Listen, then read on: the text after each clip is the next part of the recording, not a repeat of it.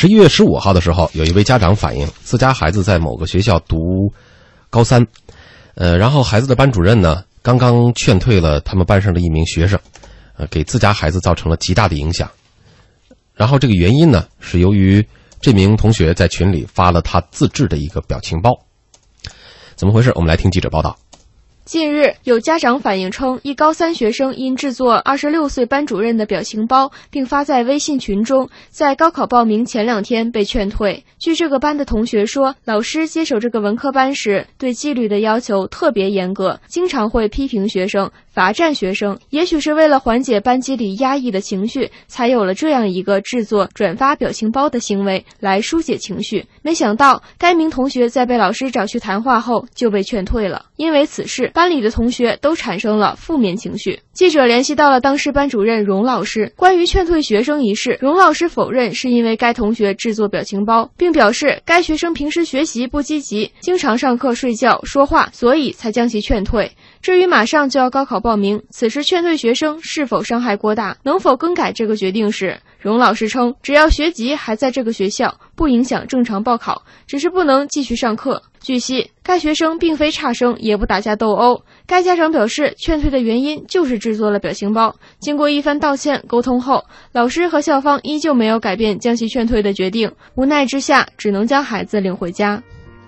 先来看看大家怎么说。这位叫风中长眠，他说：“就事论事吧，如果学生呢不是恶意的，希望能够原谅。”爱君米粒他说：“一个表情包换孩子的一生，哪个更重要？表情包画成什么样子且不说，估计呢是按自己心里对老师的评理来画的。”张扬同学他说：“我也做过教师，我也教过高三，感谢我的学生们，把我的视频留到现在，把我做成表情包。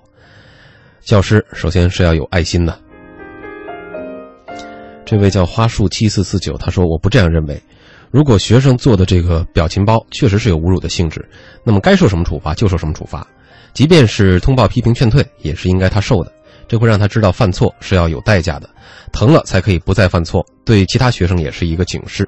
但现在只是老师出面劝退学校，而学校方面呢声称，呃，不知这种不明不白的处理，应该说起不到积极的作用，也许还会带来更坏的影响。那么，首先的问题就是说，这一次对于这名熊孩子哈，这个同学的这个处理，呃，这样的程度，就是在马上要参加高考的这个情况下，呃，劝退是否过重了？有没有其他的方式可供选择，或者是更好选择？我们这次先请杨超老师说吧。我觉得这哪是表情包，完全是个炸药包，把自己给炸了。是啊，这这一下子就是一石千层浪啊！无论是学生、老师、学校、家长哪一方对这个事儿其实都不满意。对，我觉得其实，嗯。可能咱们不是当时的老师啊，我涉事的老师就是他。如果说，呃，确实看到自己的那个，特别个女老师，我刚查了一下，女老师好像年纪还挺轻的，二十多岁。当他看到自己的可能 很愤怒各种表情，我我能理解老师的那种心情。但是我觉得可能对于这种所谓的这种熊孩子哈，呃，就是没受怎么特别 出格，但是确实挺气人的这种。这种行为的时候，到底应该怎么样的去，去去去来处理这个事情？首先，我我我个人可能觉得，这是需要展现老师的智慧和气度的一个 很重要的一个时间节点。杨老师评点这条消息的时候，我觉得已经都停不下这个笑了。呃，我觉得挺逗的，我觉得这孩子挺可爱的，说实话，挺好玩的。嗯，呃，我相信他可能也也也有也有各种没想到吧，事情发生到现在。嗯，但是老师的那种愤怒确实也是可可以理解的，特别是。特别是在咱们这样的一个，呃，一个可能教育体制之下，哈，呃，我这个特别印象特别深，说就是我我我闺女上幼儿园，嗯，嗯，老师跟我们说说这个，呃，这个公立幼儿园和私立幼儿园，特别是你再发现那种国际幼儿园，就是纯老外的，他。这几这几种类型不同的幼儿园，他给孩子的这个要求是完全不一样的。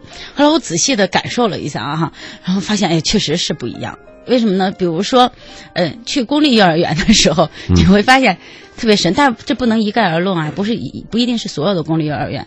就孩子进去必须得，这是你的位置。老师讲话的时候，你必须把两手放在这个 这个一个固定的这个这个这个地方，哪个手放在上面，哪个放在下。呃这个叠好，然后腿应该怎么怎么放，非常有规矩。然后呢，呃，特别有意思的是什么呢？是呃，嗯，去这个幼儿园报名的时候，家还需要家长跟老师见一面的时候，你就发现这个园长或者这个老师会过来把你 训一顿，先给你家长一个下马威。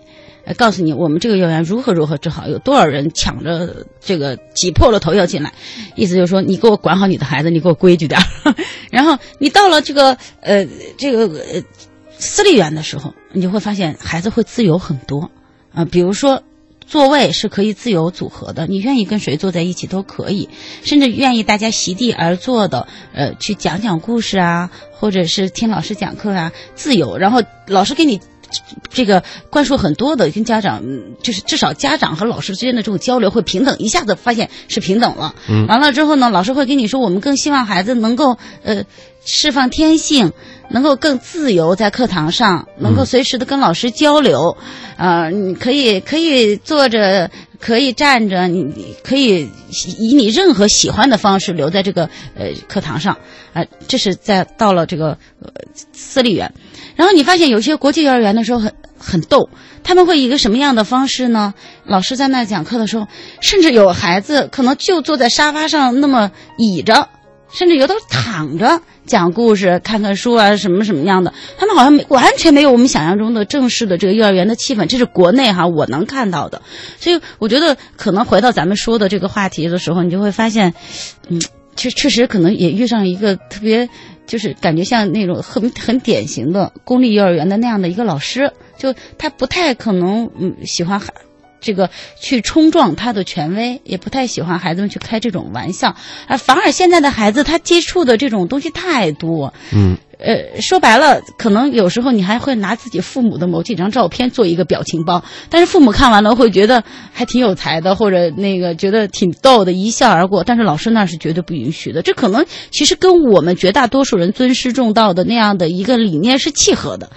但是呢，另外一方面，我们又希望我们的孩子能够更更活泼一些，嗯、更更有趣一些，然后更有创造力一些，所以这个里头就会产生一种观念的一个极大的冲突。嗯嗯，我觉得双方我都能理解啊，但是我我特别能够特特别希望呼吁一下老师能够更宽容。嗯我觉得可能像这样的思维很活跃的，呃，甚至有时候看起来有点调皮捣蛋的这样的孩子，也许可能将来真的更有成就，有可能对，可能真的是将来成为老师的骄傲。所以我觉得，可能对于这样的孩子，何必在呃 这个要高考之前跟他计较这么多呢？嗯，其实我是没有看到这张图片啊，他是不是有侮辱性质在里面？呃，如果没有，可能涉及老师的隐私吧，知道吗？老师的但老师，你看他说的很很婉转，他说不是因为这个，他是什么？就是因为综合表现来定啊。我们在传统观念里，我们对学对老师的要求是什么呢？学高为师，身正为范。对我们对学生的要求是什么呢？一日为师，终生为父啊嗯，或者为终终生为敬。它是一种，呃呃，有这种礼节成分在里面的。而且你看，我们的家长送孩子去学校之后，然后接孩子放学，一定会问这么一句话：说，哎，你今天在学校听不听话？对吧？就是呃，学生要听老师的话，啊、这个已经作为一种必须的一种事情了。嗯但是你看，今年三月份的时候，我带着孩子去美国的小学插班上了一些半个月的课，我发现美国的家长送孩子去上的时候，也送孩子，送了之后接孩子的时候，他怎么说呢？好像他说问了这么一个问题：你今天有没有提一些这个让老师难堪的问题？啊，你有没有举手？这个你有没有和小朋友讨论一些什么什么的话话题？就什么呢？包括在美国的教室里面，他是非常人性化的一种方式。刚才杨超老师说了，我去美国教室的时候也挺震惊的。嗯他给你发个 iPad，然后所有的课文、所有的信息都在这 iPad 里面，而且 iPad 里面还有游戏。这个教室里面还有宠物，然后这个教室呢布置的就像一个图书馆一样。嗯你愿意上课呢，你就躺着听，都把脚放在桌上都没有人管。然后呢，还有学生就自动的不不想听了，然后去走到后面去洗手啊，去逗宠物，都是可以的。你只要不影响别人，都是可以的。所以我觉得教育里面有一个命题，就是到底是让教育去适应孩子们，还是让孩子们去适应教育？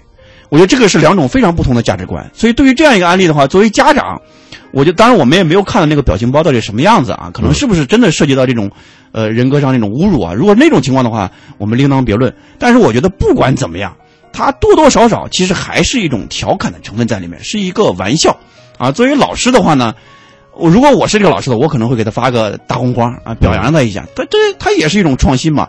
这个孩子，我觉得你不让他让他这种退学这种方式，对他来说可能就是人生的一个重大的一个影响，重大的一种挫伤。啊，虽然还有二百多天可以参加高考，但是这么短的时间对他来说，他有没有时间和精力去安心的去复习？这个是是很很严肃的一个事情。那么对于老师来说，就是因为我们的一个情绪化这样一种决定，就有可能会影响孩子的一生啊。这个话不过分的，真的会会有这样的。嗯，所以我觉得我们的教育工作者在行使你们的生杀大权的时候，一定要特别特别的谨慎，特别特别的慎重。嗯我孩子二年级的时候，有一回我我儿子回家跟我说说，爸爸，我我了不得了，我要退学，我不想上学了。我为什么不不上学了？他说老师说了，说如果我在课堂上再乱说话的话，啊，他就在那个全校的大喇叭要通报批评我。嗯哎呀，当时我也挺震惊的。我说孩子说话是很正常，这么一个小男孩儿，但是老师用这样一种方式去吓唬他，对吧？多多少少呢，让家长听了之后呢，也会心里觉得不舒服。但是我带着孩子去美国的课堂，听的最多的一句话，美国老师经常说什么呢？他说：“He does the best。”嗯是什么呢？你们家孩子做的很好，做最好了。嗯他老这么说。然后在球场踢球，他说：“嘿，does best。” 我们老担心啊，你别跟别跟那个印黑人小孩去磕磕碰碰啊。老师没问题，你你们的孩子做的最好的，他是一种鼓励式的一种教育。所以我觉得我们的教育啊，还是什么呢？被提醒胜于被教育，嗯被鼓励胜于被批评。啊，这应该是我们的教育工作者应该坚持的一种观念和理念，嗯而不应该把学生当做一种管理的对象和管理的这种方式。呃，其实呢，说两位都提到了国外的一些幼儿园啊，一些教教育机构，啊、他们对于孩子们的这种状态，其实它和我们这个呃中西方的这种文化差异和中外的这种文化差异也是有一定的关联的，而且和本国的国情也是有有一定的关联，它是有差异的。另外呢，我这中间也没敢插嘴，也是由于我并未身为人父，所以也不敢多说话。但是呢，查了一个词儿，就是叫做“师道尊严”。师道尊严是什么呢？这个词儿从字面上来理解哈，就是说，呃，咱们现在理解就是这个为师之道哈，显得非常的庄严，非常的尊贵。但是呢，这个师道本身这两个字还有一层含义，就是说这个老师应该受到尊敬。为什么呢？因因为他所传授的知识、道理、技能。给学生，让学生觉得受用，才可以得到这一份尊严。